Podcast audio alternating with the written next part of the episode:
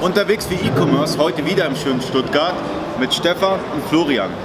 So, mh, stell dich mal vor. Ja, ich bin Stefan von Captain Workwear, E-Commerce Also Händler. Multichannel-Händler. Genau, ich bin die Händlerseite und ich freue mich auf eine schöne Diskussion.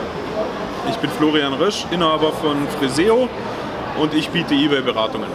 Und ich bin Ali, Inhaber von eBakery. Ihr kennt mich.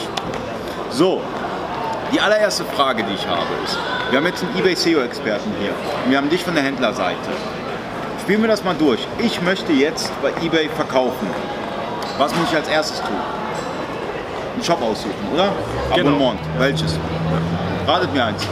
Also ich würde den Basisshop empfehlen für den Anfang. Der kostet glaube ich 39 Euro und dann kann man nach oben skalieren. Also da gibt es unterschiedliche Modelle mit den freien ähm, Auktionen, Festpreisangeboten und äh, Auktionen.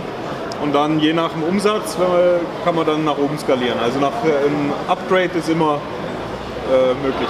Also wenn ich jetzt beispielsweise übermotiviert wäre und sagen würde, okay, ich will mit eBay anfangen, ich will direkt den teuersten Shop, ich will Gas geben, du sagst, das muss nicht sein. Also ich kann wirklich mit dem Basisshop anfangen und dann mich langsam rantasten an das Genau. ganze eBay-Thema. Okay, wie siehst du das? Ich würde es genauso machen. Hast würd mit genauso Bas- gemacht? Ich habe mit dem Basisshop angefangen und dann äh, auf den nächsten abgedatet. Und wenn es Sinn macht, der, der größte Shop ist relativ teuer, wenn es Sinn macht, würde ich es natürlich machen. Das ist eine Aber rein wirtschaftliche Den Frage. Platin-Shop kannst du dir nicht auswählen, sondern du wirst dazu eingeladen. Du musst dafür eingeladen werden, dass du den Platin-Shop äh, buchen kannst. Also ich muss eine Menge verkaufen, wahrscheinlich. Und dann ruft mich eBay Und an. selbst dann ist es nicht mal sicher. Okay, Es ist jetzt nicht, dass es eine Hürde gibt, was er sich, äh, jeder Platin-Seller kriegt einen Platin-Shop, sondern äh, es gibt auch Platin-Seller, die nicht zum Platin-Shop eingeladen wurden. okay. Habe ich dann eine Möglichkeit bei eBay anzurufen und zu sagen, bitte, bitte, ich will Platinhändler werden? Anrufen kann man immer. Anrufen kann man immer sagen. Bist du Platinhändler? Nein. Dann ruf an. Okay, sollte ich tun, oder? Ja. Um ehrlich zu sein, in meinen Kanälen Ja. ist ähm, eBay derzeit nur auf Platz 3 oder 4. Und äh, ich bemühe mich aber, äh, eBay noch weiter auszubauen, weil ich dort ein Riesenpotenzial sehe in den nächsten Jahren. bei Ruf mich doch mal. Also, also, also ganz, ganz im Ernst, wir, wir, wir reden ja heute über Ebay und ich sehe das bei sehr vielen Händlern, da gibt es da gibt's Optimierungsmöglichkeiten, weil das Problem ist, Ebay wird nicht verstanden, das ganze Ebay SEO-Thema wird nicht verstanden. Deswegen will ich einmal durchspielen, was mache ich eigentlich. Ich fange mit dem Abonnement an. Ist, der nächste Schritt ist dann Zahlungsdienstleister, ja, Zahlungsanbieter. Ist es wichtig für SEO, wie eBay SEO, einen vernünftigen Zahlungsanbieter zu haben oder, oder wie ist es überhaupt bei eBay? Also PayPal ist Pflicht. Ich kann nicht ohne PayPal verkaufen oder kann ich auch ohne Kannst, PayPal? kannst du schon, aber dann äh, äh, PayPal ist halt, äh, ohne PayPal kriegst du keinen Topverkäuferstatus. Hm? Und somit ist es wieder ein äh, extremes Ranking-Kriterium und dann brauchst du PayPal. Und auch für die Kunden ist es natürlich auch äh, angenehm. PayPal ist sehr weit verbreitet. Habe ich dann auch eBay Rechnungskauf, wenn ich PayPal Ja. habe? Das ist mit integriert. Ja. PayPal, ja. Okay, also wir fangen an mit den Zahlungsdienstleistern und da muss ich PayPal buchen, dann habe ich auch den ganzen eBay Rechnungskauf und allem drum und dran, habe ich alle Zahlungsmethoden, die von eBay möglich sind, wahrscheinlich. Na, es gibt noch Nachname und Vorkasse gibt's noch. Okay. Findest du es besser, viele Zahlungsmethoden und, und, und Versandmethoden anzugeben? Das heißt, Nachname ist ja irgendwie Zahlungsmethode und Versandmethode, beides. Ist es ratsam oder sollte man wirklich sagen, okay, PayPal reicht und noch Überweisung? Also aus SEO-Sicht ist äh, ähm, jede äh, Zahlungsart ist ein Kriterium und ich habe das gemessen. Also wenn man alles anbietet, wird man besser gerankt, wie wenn man nur PayPal anbietet. Okay. Nach den Zahlungsdienstleister kommen meistens auch die Rechtstexte dann. Da gibt es ja verschiedene Anbieter. Wie macht man das? Wie kriegt man sein eBay rechtssicher? Mit dem Händlerbund, mit Trusted Shops, IT-Rechtskanzlei. Dann der Thomas Engels, der macht das ganz, äh, ganz gut. Ja, finde ich auch gut. Thomas. Äh, die Heidi Kneller-Kron macht das auch sehr gut. Also da gibt es ähm, genügend. Was ich nicht empfehlen kann, ist zum Anwalt um die Ecke gehen, weil das E-Commerce ist auch schon inzwischen so komplex durch, äh, und da braucht man schon einen Fachmann dafür. Ja, und dann bezahlt man auch Heidenkohle dafür, dass sich der Anwalt hineinarbeitet, Genau. weil äh, ein Anwalt, der mit E-Commerce nichts zu tun hat und Familienrecht macht, kann vielleicht eine ganz gute Scheidung durchdrücken, aber bekommt es nicht hin, irgendwie einen Rechtstext zu schreiben, ja? weil Anwalt ist nicht gleich Anwalt. Aber wenn ich jetzt, ich habe jetzt ähm, meinen Shop, meinen Basisshop, dann habe ich meine Zahlungsdienstleister Dann habe ich im nächsten Schritt die Rechtstexte. Jetzt geht es nur darum, halt für den Versand, dass ich da irgendwie Verträge mache mit der DHL oder, oder, oder DPD oder wie, wie auch immer. Wie hast du es gemacht? Wie hast du dir einen Versanddienstleister rausgesucht? Ja, also. Hast du es vorher gemacht oder hast du erst verkauft und dann, oh, äh, erstmal zur Post, zur Ecke und dann raus damit oder? Es war tatsächlich so, dass ich angefangen habe, einfach mit, einem kleinen Sendung, mit einer kleinen Sendungsmenge einfach zur Post um die Ecke zu gehen. Am Anfang auch äh, bei meinen Artikeln war es so, dass ich viel auch per Brief versenden konnte. Das heißt, dort habe ich schon recht günstige Preise im Vergleich zum Paket. Mhm. Als dann das Sendungsvolumen gestiegen ist, lässt man sich natürlich äh, DHL, GLS, DPD kommen. Es gibt mhm. aber auch ähm, äh, äh, Dienstleister, die beispielsweise einen Rahmenvertrag bei allen anbieten. Mhm. Äh, genau, äh, E-Logs beispielsweise, also ähm, und derzeit versende ich mit DPD, DHL und der Deutschen Post. Also gibt es den Kunden letztendlich die Möglichkeit zu wählen oder muss der Kunde dann fest oder, oder muss der Kunde fest einnehmen, den du gerade anbietest? Also ich biete tatsächlich nur Brief oder Paket an okay. und entscheide dann selber mit. Also wenn du entscheidest dann letztendlich, wie genau, welcher Paketdienstleister versendet. Aus der SEO-Sicht ist es wichtig, eine Tracking-ID mitzugeben. Also das heißt, ähm, nicht über Warnsendung zu verschicken, sondern über DHL, DPD und eine Tracking-ID mitzugeben. Oder sagst du, das ist, das ist jetzt nicht so ein K.O.-Kriterium? Das kommt drauf, erstens, es kommt darauf an, aus welcher Sicht man das sieht. Also wenn man eBay Plus anbietet, muss man ja über 10 Euro, ist es Pflicht, eine zu hinterlegen.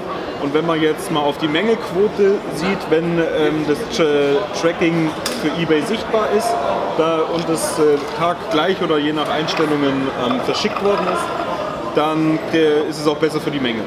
Okay, das heißt, äh, eBay trackt sowas auch, genau. wie schnell du versendest. Und genau. mit der Tracking-ID ist das natürlich ein bisschen angenehmer, weil eBay weiß ganz genau, wann ging das Paket raus und wann ist es angekommen beim Kunden und sagt dann, okay, du bist ein guter Händler. Wenn du keine Tracking-ID hinterlegst, bist du angewiesen, dass der Käufer dann bei der Bewertung anklickt, ist pünktlich angekommen. Und das machen ganz, ganz wenige. Okay, das heißt, es könnte, das Konto könnte dadurch leiden, dass der Kunde dann einfach stinkig ist und sagt, ist nicht pünktlich genau. angekommen und dann hast du direkt eine Mängelquote. Genau. Okay. Das sind natürlich ganz wichtige Informationen für die, die neu anfangen mit eBay.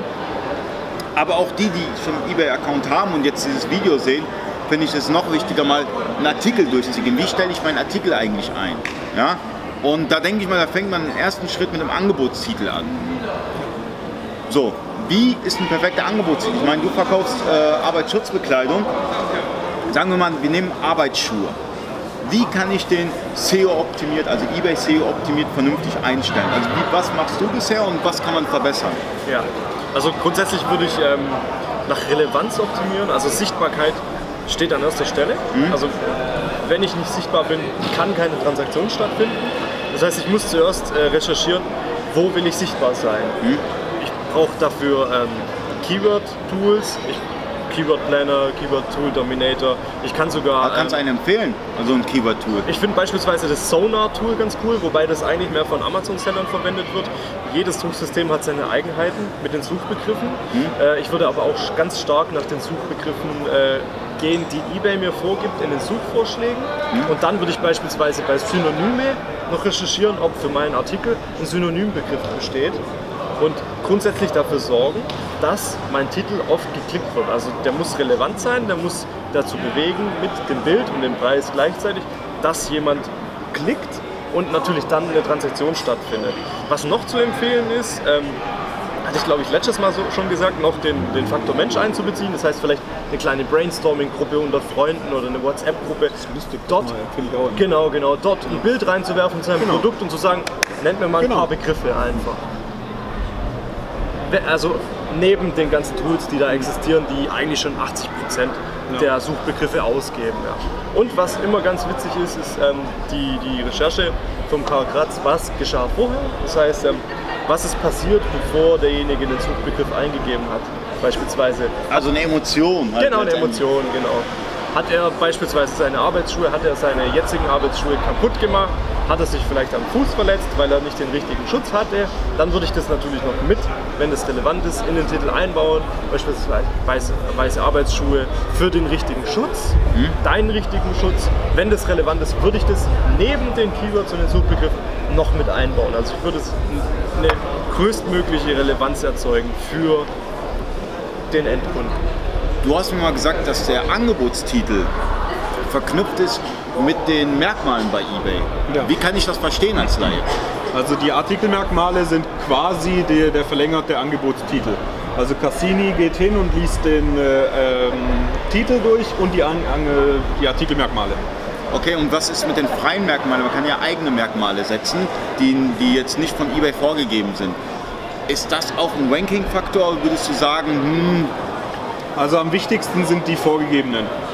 Die, die eigenen angefertigten werden nicht so, also der, die Relevanz ist nicht so hoch wie die eigenen vorgegebenen.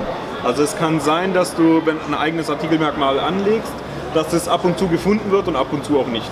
Also das haben Tests ergeben und das kann auch jeder selber mal testen, einfach mal äh, ein Fantasiewort eigen anlegen und dann einfach mal über Ebay suchen.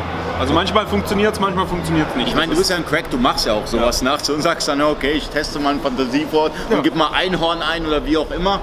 Ähm, deswegen gibt es halt so Berater wie dich, die dann halt Sachen auch vorher getestet haben.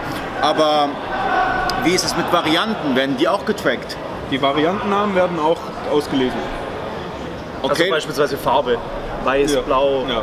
Also kann man machen. Bei den Varianten muss man natürlich immer aufpassen, dass die hier hinterher nicht änderbar sind.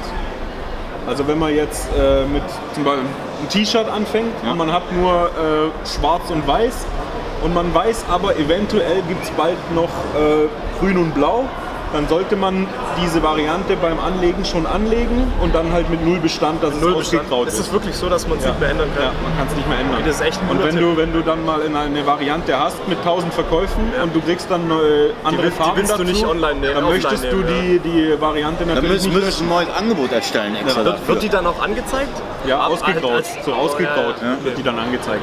Ist Aber du gut. kannst natürlich, theoretisch kannst du auch hingehen und äh, 10 Varianten anlegen und dann 8 Keywörter noch in die Varianten reinpacken. Theoretisch kannst du das machen. Sieht halt dann auch nicht schön aus, aber kann man machen. Die große Frage, die ich mir jetzt stelle, ähm, es gibt Händler, die geben sich Mühe, es gibt Händler, die geben sich weniger Mühe. Wie ist es mit den Produktbeschreibungen bei eBay? Werden diese ausgelesen von Cassini oder ist das einfach nur Usability Conversion halt? Erklär mal, was Cassini ist. Also, Soll ich's machen? Also er ist der Experte, ich mache JTL. Die Cassini ist äh, der Suchalgorithmus von eBay. Der besteht seit 2012 und davor hieß der Voyager. Ähm, die Voyager ging ähm, nach der Restzeit, ähm, na, was oben angezeigt wurde, und die Cassini zeigt das beste Ergebnis an. Okay. Jetzt zu den Produktbeschreibungen. Ich will es unbedingt wissen. Ich will meinen Artikel einstellen. Sind die, ist die Produktbeschreibung wichtig oder kann ich auch nur einen Satz reinschreiben, ist ein cooles Produkt? Also, das ist, sind jetzt mehrere Fragen. Ich weiß. Ja. Also die, äh, die, der Angebot, die Beschreibung wird ausgelesen, aber nur wenn man in der erweiterten Suche den Haken bei Beschreibung durchlesen setzt. Und das macht keiner. Das macht keiner. Also nur bei. Ich werde es jetzt immer machen. Ja, Jetzt weiß ich es. Jetzt werde ich es immer so machen, dass ich die Beschreibung noch. Es bringt den meisten Leuten keinen Mehrwert. Ja. Weil es eben natürlich auch viele Händler nicht wissen. Okay. Und einfach nur ein Text zu der nächsten Frage. Natürlich muss, der, muss die Angebotsbeschreibung auch so sein, dass der Kunde auch Bock hat, das, äh, den Artikel zu kaufen. Wenn da jetzt wirklich nur äh, mit Areal 8 hi- schwarz hingeschrieben ist, T-Shirt blau, Größe XL, fertig, dann ist es natürlich nicht so schön, wie wenn da äh, ein bisschen noch Storytelling dabei ist und ein schönes Template noch im Hintergrund ist und eine schöne Beschreibung. Templates machen wir. Zum Oder Beispiel. andere Dienstleister. Zum Beispiel. Also da kann man schon auch einiges machen. Aber rein, wenn man nur auf SEO-Sicht runterbricht, dann hat die Beschreibung eine niedrige, eine sehr kleine Relevanz. Okay, und wie ist es mit den Bildern? Bilder gibt ja eBay, sind zwölf kostenlos. Da mindestens drei empfehle ich immer und die längste Seite ist 1600 Pixel. Weil dann gibt es die Zoom-Funktion und sobald ein Bild die Zoom-Funktion hat, reagiert Cassini darauf. Okay, sind deine Bilder zoombar? Ja. Alle? Ja. Okay. Ja, ähm, bei Amazon sind Bilder super wichtig. Ähm, bei eBay ist es immer so, ja, das Problem ist immer für, einen- für einen Neustarter. Ja, Amazon will die Größe haben, eBay will die Größe haben. In deinem Shop hast du die Größe. Natürlich kannst du mit Warenwirtschaftssystemen dahinter arbeiten und sagen, okay, für jede Plattform dann andere Bildgrößen. Aber was ist denn die optimale Bildgröße? Also ich denke, du als Händler, der ständig, ähm, der auch mit, mit einem Warmwirtschaftssystem arbeitet, wie machst du das mit den Bildern? Hast du wirklich verschiedene Größen oder hast du eine Einheitsgröße? Ich habe tatsächlich ähm, eine Einheitsgröße. Äh, ich nehme meistens 2000 auf 2000 Pixel, wenn möglich auf 2500. Allerdings ist es so, dass wenn ich äh, größer gehe, dass eventuell auch ähm, die Maximalgröße des jeweiligen Suchsystems der Einschränkung der Bilder überschritten wird. Das heißt, Amazon oder Ebay, tut leid, ich meine nur Ebay, die wollen auch nicht, dass du ein Bild hochlädst, was gerendert 20 MB groß ist. Das werden die sperren, weil das wieder zu einer niedrigeren Performance führt. Das heißt, such die Mitte, nimm 2000 auf 2000 beispielsweise, zoombar, groß genug. Die meisten Artikel haben eigentlich, müssen nicht so genaue Bilder haben, dass es extrem zoombar sein muss, dass etwas Detailliertes erkannt werden muss. Es geht sowieso darum, in der Suchergebnisseite die Relevanz zu treffen. Das heißt, die Bilder in der Suchergebnisseite werden, sind ja sowieso nicht groß. Die sind ja in, in, bestimmten, einer bestimmten Größe angezeigt. Ist es zum Beispiel so, dass du ähm, für Galeriebild Plus, gibt es da messbare Werte bei manchen Artikeln, dass die viel relevanter sind, wenn du ein Galeriebild Plus hast beispielsweise? Also ich habe das schon gemessen von, vom Ranking her. Wenn du Galerie Plus hast, hast du keinen Vorteil. Das, da kommt jetzt natürlich wieder die UX. Wenn, äh, wenn da ein großes Bild ist, dann wird der Kunde natürlich verleitet, da drauf zu klicken. Aber das muss jeder selber entscheiden, ob er die, die 2,75 Euro sind, äh, extra ausgeben will oder Pro nicht. Monat. Pro 30 Tage. Ja. Wie ist es mit dem Untertitel? Der Untertitel kostet 1,10 Euro. Bringt er was? Der wird nicht ausgelesen. Es ist natürlich dann auch wieder UX, wenn, äh, wenn du in der Suche bist und du hast einen Untertitel. Kann es sein, dass Kunden da mehr drauf klicken wie nicht. Wie zum Beispiel, wenn du jetzt eine Handyhülle hast und du kriegst nicht alle ähm, Hersteller für was in der Variante, wo du hast, äh, kriegst du rein, dann macht es schon Sinn, einen Untertitel zu machen. Okay, Um einfach die Info Information zu transportieren, damit der Kunde in der Suchansicht schon die Information hat und nicht erst drauf klicken muss. arbeitest du mit Untertiteln? Äh, zu 99% nicht.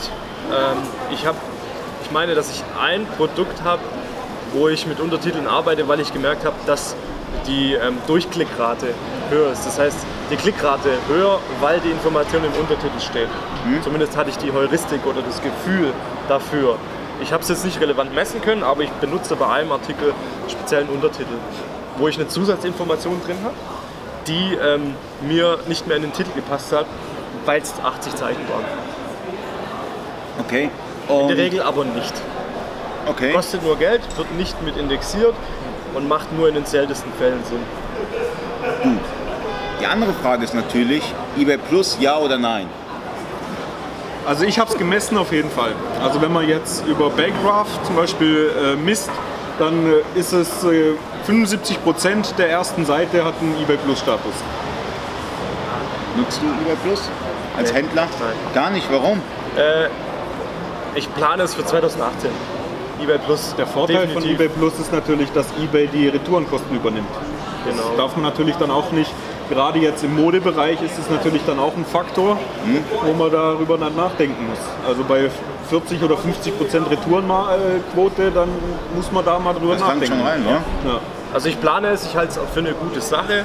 Wenn noch ein paar kleine Fehler ausgemerzt werden, wie es derzeit ist leider, plane ich für 2018 den, äh, die Verwendung von eBay Plus.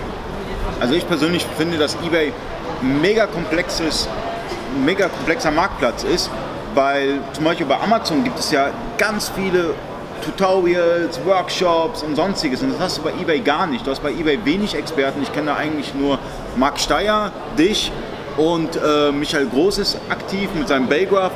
Woran liegt es? Warum gibt es so wenig eBay-Experten? Oder die sich mit dem Thema auseinandersetzen mit Cassini. Das, das ist, das ist, oder auch so wenig Tools. Also ich persönlich beschäftige mich seit 2006 mit eBay Mhm. Und ich habe halt mich dann hingesetzt und habe viel ausprobiert und habe schon sehr früh mit einem eigenprogrammierten Ranking-Scanner gearbeitet. Mein Baygraph ist ein super Tool und das ist für die Allgemeinheit zugänglich. Also jeder kaufen, jeder, der das sieht, Mhm. Ja, Zehner ist, ist, braucht man gar nicht Kost, kost, diskutieren. kostet fast nichts, monatlich kündbar, also auf jeden Fall kaufen. Und dann kann man auch mal, Cassini reagiert wirklich sekundengenau. Also wenn man was ändert, kann man äh, sofort den Ausschlag sehen, ob es nach oben oder unten geht. Also das ist auf jeden Fall ein cooles Tool und damit kann man viel rumprobieren und auch viel lernen. Okay. Ich, ich muss aber sagen, dadurch, dass äh, eventuell, wie du sagst, es wenige Leute machen oder optimieren oder es Experten gibt oder Software gibt, finde ich das wiederum für eine Chance für die Leute, die ähm, das in die Hand nehmen und äh, ihren, ihre Rankings optimieren, mhm. weil es vielleicht so verhältnismäßig wenige Leute machen, ist die Chance für diejenigen, die das ähm, fokussiert betreiben, viel höher, bei relevanten Suchergebnissen viele Transaktionen zu generieren. Also da ist eine Riesenchance. Ja, natürlich ist das also sehr viel Grundsätzlich in jedem Suchsystem besteht immer eine Chance, überall wo es ein Suchfeld gibt, besteht immer eine Chance, dass eventuell die Nachfrage, äh, die, das Angebot zu niedrig ist für, das, für die Nachfrage, die kommt. Es kann sein, dass sogar kleine Marktplätze Sinn machen, weil dort keine An Angebote existieren und die Nachfrage aber zumindest da ist. Dann, das müssen jetzt gar nicht mal große Marktplätze sein, aber es können eventuell sogar für bestimmte Produkte kleinere Marktplätze viel relevanter sein, weil dort ähm, es viel einfacher ist, in den Suchergebnisseiten höher zu erscheinen. Ja, ich denke, ein Marktplatz ist schon komplex genug, weil wir reden jetzt gerade über Verkaufen auf eBay Deutschland. Es gibt aber noch die Möglichkeit, international zu verkaufen, über Webinterpret oder auch über die Marktplätze dann selbst, dass dann eBay FR oder sowas. Wie sind da deine Erfahrungen? Ist es wichtig, auch im europäischen Ausland oder auch in Drittländer zu verkaufen oder wie siehst du das? Ist natürlich ein Heidenaufwand, Schwellenwerte und sonstiges. Da gibt es eBay to Date von Jera GmbH, aber da hat man halt das Problem, okay, man kann im Ausland verkaufen, es gibt sehr viele Hürden. Was sagst du deinen Kunden? Also ich empfehle es jedem, weil der, der Markt ist so groß und eBay ist in, eigentlich in jedem Land äh, bekannt mhm. und die Nachfrage ist auch überall da. Man muss natürlich sich dann an den Rechtstexten anpassen in dem jeweiligen Land und mhm. die auch äh, die Cassini ist in jedem Land, hat andere Kriterien. Mhm. Also in UK zum Beispiel gibt es schon 60 Tage Rückgabe. Mhm. Und das muss man alles mal ausprobieren und testen oder mich fragen. Würdest du für jedes Land ähm, einen separaten eBay-Account anlegen oder würdest du das alles über den deutschen eBay-Account mit internationalen Versandkosten anbieten? Ich würde für jedes Land einen eigenen Account anlegen. Okay. Aber da ist natürlich das nächste Problem. Ich finde, ich finde es persönlich schlimm, wenn man mehrsprachig ist und man versteht andere europäische Sprachen, beispielsweise Französisch oder so, und man sieht dann so eine Webinterpret-Übersetzung, ja, da kriege ich das Kotzen. Ich kriege da das Kotzen. Wieso bekommt man es nicht hin? Ich meine, ähm, es ist relativ easy, jemanden zu finden, der ein paar Produkttexte auf Französisch oder, oder Italienisch oder Spanisch übersetzt. Warum immer dieses, dieses, dieses, ich mache einfach. Das ja, finde ich schlimm. Weil es auch einfach ist, bei Webinterpret den Haken zu setzen. Das ist einfacher, wie sich hinzusetzen, Angebote einzuholen, dann wieder da Kosten zu haben und sich darum zu kümmern. Das ist viel einfacher für die, für die Händler, ist meine Erfahrung. Mhm. Die, der Webinterpret ist einfach nur ein Klick, dass die Übersetzungen nicht optimal sind, da sind wir uns einig. Aber ja, also ich, schau mal. Ich würde auch. Äh, allerdings allerdings reicht es ja. Also es ist beides wahr. Ich glaube, es ist nicht die feine englische ja, aber, Art. Aber, aber Allerdings mal, hast du ja dann, hast du ja dann schon mal ein Gefühl für Produkte, die zumindest mit schlecht optimierten Titeln laufen. Und dahingehend würde ich diese dann nehmen und ja, diese wirklich richtig optimieren. Ja, aber schau mal. Die Chinesen verkaufen mittlerweile in Deutschland, ja? Und wenn ich so einen übersetzten Text sehe von denen, auf, von Englisch auf Deutsch übersetzt und das grottig, und ich lese das, dann weiß ich, okay, da bestelle ich nicht. Die verkaufen durch den günstigen Preis. Ja, aber genau. wie soll ich sagen, das, ist, das kommt, das wirkt doch total unseriös. Natürlich, natürlich. Dann hast du auch wieder eine Menge Traffic, aber kannst dadurch, dass, dass sehr wenige kaufen, weil sie sagen, okay, das ist mir unseriös und ich finde, der deutsche Markt ist eh ein skeptischer Markt ähm, würde ich sagen, dass man sich da irgendwie ins Knie schießt, wenn man schlechte Übersetzungen hat. Das kommt natürlich auch immer aufs Produkt drauf an. Wenn du ein sehr erklärungsbedürftiges Produkt hast, ist das viel wichtiger, wie wenn du jetzt äh, eine Handyhülle hast oder so, wo eigentlich selbsterklärend ist. Wie siehst du das? Es kann bei vielen Kaufst du den Chinesen ein, wenn die schlecht Deutsch übersetzt haben? Ich würde nie bei, äh, würde ich nie machen. Ich würde nur bei qualitativ hochwertigen Listings einkaufen, grundsätzlich. äh, es kann aber auch tatsächlich sein, dass ein Bild, ein guter Preis und ein grottiger Titel für eine Transaktion ausreichen, mhm. wenn es für den Käufer trotzdem relevant ist. Florian, was mich jetzt interessieren würde, ist, ähm, wie war dein Werdegang? Wie, wie äh, kamst du dazu, jetzt eBay-Berater zu werden? Also ich habe 2006 angefangen bei eBay äh, zu verkaufen, zwar noch privat, aber da hat mich irgendwie das Fieber gepackt und ähm, von Haus aus bin ich Speditionskaufmann, habe dann eine Kaufmänn die kaufmännische Ausbildung gemacht. Danach war ich dann bei einem ähm, größeren Hersteller von Whiteboards und Schulmaterialien, der auch über eBay und Amazon verkauft hat. Da, da habe ich mich dann einfach reingefuchst und zuletzt war ich bei, ähm, einem, bei eCultor, das ist ein mittel, mittelständisches Unternehmen und einer der deutschen Marktführer für Displayschutzfolien. Und jetzt geht es dann los mit Freseo und ja. Okay, und wie hast du dein Wissen angeeignet? Was hast du genau getan, um, um zu sagen, okay, du weißt ungefähr oder du weißt, wie die Cassini-Suchmaschine funktioniert? Was hast du, wie, wie kamst du dazu? Wie, Viel durchlesen und durch Ausprobieren.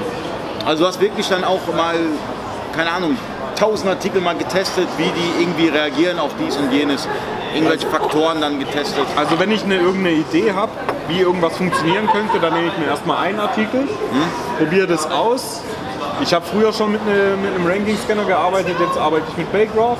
Sehe dann, funktioniert das. Wenn das funktioniert, nehme ich mir noch zwei, drei, vier andere, mache das gleiche und gucke, ob das da auch funktioniert. Weil manchmal ist es so, dass eine, ähm, eine Änderung bei einem Artikel funktioniert, aber bei den anderen nicht. Okay, Und durch vieles äh, ausprobieren und lesen und Netzwerken, ja, daher kommt mein Wissen. Und hast du mal Artikel getestet? Also hast du mal selber versucht, Artikel zu verbessern bei eBay, um zu gucken, okay, wenn ich das und das mache, komme ich höher im Ranking oder ist bei dir eBay zurzeit nicht top of the list? Das gehört eigentlich zu einem Tagesgeschäft, zu einem Hauptgeschäft eines Online-Händlers sollte gehören. Normalerweise schon. in dem ja. jeweiligen Suchsystem dementsprechend in den Suchergebnisseiten aufzutreten, am besten ganz oben, um dort Erfolg zu haben. Also es gehört tatsächlich zu meinem Aber Tagesgeschäft. ich kenne sehr viele Händler, die stellen einfach ein. Das funktioniert auch für viele Händler richtig gut. Wenn es das ist, was die gut können, beispielsweise nur Produkte einkaufen und, vom, und ähm, ohne zu optimieren gut verkaufen, ist das in Ordnung. Ähm, ich hoffe von mir oder von meinem Laden, dass wir es gut können, Produkte gut einzukaufen und gut zu vermarkten und dahingehend zu optimieren, dass wir in den Suchergebnissen weit oben sind. Also es gehört tatsächlich zu meinem Tagesgeschäft zu, dazu, also ja. Hast du einen Artikel, der im Top-Ranking ist bei ja. eBay? Ja. Okay, da sind auch bestimmt viele Verkäufe. ja. Was machst du eigentlich, wenn, wenn, wenn ein Artikel im, im, im Ranking, der war auf Platz 3, ist dann auf einmal auf Platz 300?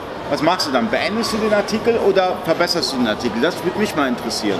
Was, was, was, was, was redet ihr dann den Leuten? Sollen die den Artikel dann beenden und ein neues einstellen oder sollen sie versuchen, den bestehenden Artikel also, ähm, zu verbessern? Also ich würde zuerst äh, versuchen, den zu verbessern. Und wenn dann gar nichts mehr gehen sollte, aus irgendwelchen Gründen, dann macht es Sinn, den zum neu zu starten. Weil du ja mit einem neuen Artikel den Ranking-Boost kriegst, wo dann äh, angezeigt wird, neue Artikel. Das hält im Schnitt so zwischen 24 und 48 Stunden, wirst du weit oben angezeigt, um die Impressions zu kriegen. Allerdings nur als Tipp nicht mit der Wiedereinstellen-Funktion, weil äh, eBay dann Genau. das, den Artikel Sondern als den ähnlichen, gleichen Artikel, ähnlichen Artikel verkaufen. ähnlichen Artikel verkaufen. Am besten, wenn es irgendwie möglich ist, etwas abändern, sodass das Suchsystem denkt, es sei ein neuer Artikel. Das ist ja zum Beispiel auch so, dieses äh, äh, neu einstellen ist ja jetzt keine, äh, kein Allheilmittel. Weil wenn sich ein Artikel nicht verkauft, dann hat das einen Grund. Und den dann zu beenden und neu einzustellen, macht ja dann keinen Sinn, wenn er davor sich nicht verkauft hat und dann wird er sich jetzt wahrscheinlich auch nicht weiter verkaufen. Also immer was ändern, probieren, was kann man vielleicht besser machen, rumtesten. Okay? Aber man kann auch durch Änderungen dann auch im Ranking fallen. Wenn man die Änderungen nicht vernünftig macht. Wenn man einfach irgendwas ändert, wenn man denkt, okay, ich muss jetzt was tun und dann auf einmal fällt man komplett. Was sind so, was sind so Sachen, die man nicht machen darf, wo du sagst, bloß nicht, Finger weg? Natürlich, ich stelle die schwierigen Fragen. Ja, ja, ja. Äh, Ich überlege gerade. Also im Prinzip die EAN rauslöschen. Ist ein Punkt, wo ich, oder die EAN ändern. Das dauert dann sehr lange, bis äh, das im Produktkatalog geändert ist. Also wir haben das schon probiert, äh, mal die EAN zu ändern. Das dauert ewig. Also es dauert zwei, drei Wochen, bis da dann die EAN erkannt wird. und neu gelistet wird. Und im Prinzip ähm, habe ich jetzt festgestellt, dass äh, Änderungen, die man dann wieder rückgängig macht, das merkt man dann auch wieder. Gilt das, gilt das aber auch bei den Artikelnummern? Also ich kann ja eine Artikelnummer hinterlegen, meine eigene Artikelnummer. Ich spreche jetzt nicht von der eBay-Artikelnummer, Der sondern SKU. genau Ja. die SKU. Also habe ich jetzt bis jetzt noch nicht ge gemessen, dass das einen Einfluss hat, wenn man die ändert. Hast du da Erfahrung bezüglich der SKU? Die SKU habe ich bisher noch nicht geändert. Den Hersteller? Eigentlich auch nicht, weil es gibt ja viele, die Chinesen machen das äh, sehr viel, dass die äh, gute Angebote umschreiben. Und dann behalten die das Ranking. Also ich habe das auch schon gemessen und äh, du kannst einen Artikel komplett umschreiben, auch die Kategorie ändern und das Ranking bleibt bestehen. Okay, das heißt, ein gut rankender Artikel bleibt an sich immer gut ranken. Das heißt, ich sollte diesen Artikel dann nutzen, sagen wir mal, der Artikel ist ausverkauft. Den gibt es nicht mehr, ich kann ihn nicht mehr bestellen Ja. bei meinen Lieferanten. Aber ich kann eh nicht einen Artikel bestellen, dass ich halt dann das Listing behalte, den Artikel dann ändere, dass ich dann sage, okay, das ist jetzt nicht Panasonic, sondern Sony, Bilder ändere und habe dann immer noch das Ranking. Ja, aber da muss man auch vorsichtig sein, weil das sieht eBay nicht gerne. Okay, gibt es die Möglichkeit, dass man in eBay irgendwie auf so einer internen Liste landet oder so? Weil das hört man manchmal, man liest mal so Sachen im Forum oder so, dass eBay Händler abstraft. Ist es wirklich so oder ist es einfach nur, wie soll ich sagen, eine Verschwörung? Also ich bin davon überzeugt, dass es da äh, interne Policy Lists oder Blacklists gibt oder so. Bin ich fest davon überzeugt. Okay? Und wenn man einmal da drin ist, dann war es sowieso. Dann kann man optimieren, wie man will. Es gibt manche Accounts, die kriegt man auch nicht mehr hoch. Also da macht es dann Sinn, einen neuen zu eröffnen. Okay? Oder man versucht bei Amazon zu verkaufen. Oder man macht einfach beides. Das ist ja schon vorher gewesen. Ja, ich denke ich denk mal, ich denk mal der, der Online-Händler von heute muss sowieso Multichannel machen, damit er immer ein Backup-System hat. Weil einfach nur auf einen Marktplatz zu verkaufen, ist mittlerweile so, so gefährlich geworden, weil der Marktplatz kann dich von heute auf morgen suspendieren, auf eine interne Liste stecken oder wie auch immer. Da ist es gut, wenn man dann Backup-Systeme hat, wie ein Online-Shop, wie Amazon, weitere Marktplätze, Real. Ich meine, die geben ja alle jetzt Gas, die weiteren Marktplätze. Mal gucken, was da in der Zukunft kommt. Aber in Sachen eBay, ganz klar, sobald man irgendwie im Ranking fällt oder so, sich entweder professionelle Hilfe suchen durch dich oder dann auch selber recherchieren in den Gruppen. Es gibt ja zigtausend Gruppen, Wortfilter, ganz bekannt, E-Commerce-Küche von uns und weitere Gruppen, wo man sich dann auch ein bisschen Wissen aneignen kann. Und habt ihr denn irgendwie für die, für die, für die Händler, die jetzt gerade das Video schauen, relevante Links, wo man sich weitere Informationen holen kann, wie man vielleicht besser in eBay verkaufen kann? Ich meine, dein Interview bei der T3N, ganz klar, durchlesen, gibt es da weitere Links, die ihr aus dem Kopf so ad hoc sagen kann oder Seiten oder Wortfilter ist da eigentlich führend, würde ich sagen. Natürlich, Marc Steyer, der ist eBay durch und durch, aber gibt es da weitere ähm, Foren, wo ihr sagt, okay, da kann man sich noch ein paar Infos holen? Ja, es gibt amerikanische Seiten, wo man sich da, da auch Informationen holen kann und dann eben ja, Facebook. Okay? Und Das die, sind auch meine die eBay-Tutorials, die sind auch wirklich sehr gut. Also eBay auf der eBay-Seite selber kriegt man ja auch äh, Input. Also die, wirklich die Tutorials, die Videos sind super. Okay, aber sind die auf Deutsch oder Englisch? Die sind auf Deutsch. YouTube. YouTube, YouTube. ja.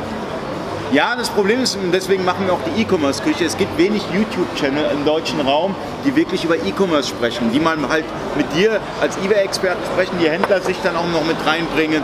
Ich denke, das ist super wichtig, weil sehr viele gerne das Wissen aneignen wollen, aber der Wust im Internet, ja, man kriegt ja auch so viel Fehlinformationen, ja, und da wollen wir halt jetzt einen Kanal schaffen, wo wir sagen, okay, hier sammelst du deine Informationen, und äh, kann sich dann auch weitergehend weiterbilden und wir geben dann auch Links raus und sagen, okay, das sind Leute, die haben Trust, beispielsweise du im Bereich eBay SEO, aber auch in anderen Bereichen suchen wir uns da Experten und machen mit denen auch diese Interviews dann.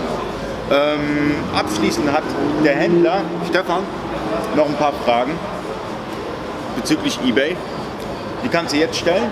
Jetzt ist eine offene Fragerunde. Ja, ich habe ich hab eine etwas schwierige, schwierigere Frage, wo ähm, eigentlich auch die Zukunft etwas Ungewisses, aber äh, wie schätzt du die Relevanz der Sprachsuche im Suchsystem eBay ein in den nächsten Jahren?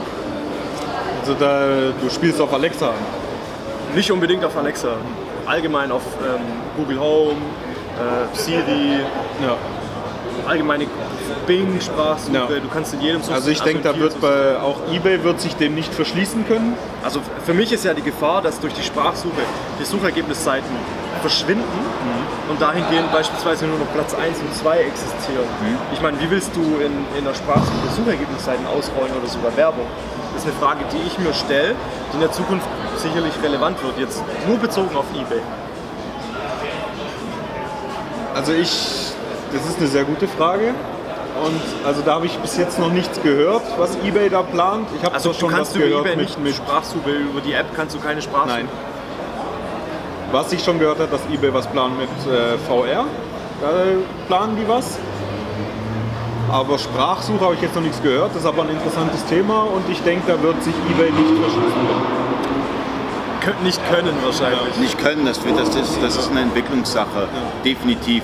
Ich meine, die Sprachsuche hast du ja schon bei dem Amazon Fire Stick da, Ja. bei der Fernbedienung kannst du dann über Sprachsuche dann deine Sachen werfen. Ne? Und ähm, vor ein paar Jahren war es noch komisch, wenn du jemanden auf der Straße gesehen hast, der, auf sein, der einfach eine Sprachnachricht verschickt hat über WhatsApp. Heutzutage ist es gang und gäbe. Ich meine, die Marktplätze können sich da auch nicht verschließen, das ist ganz klar ein Trend.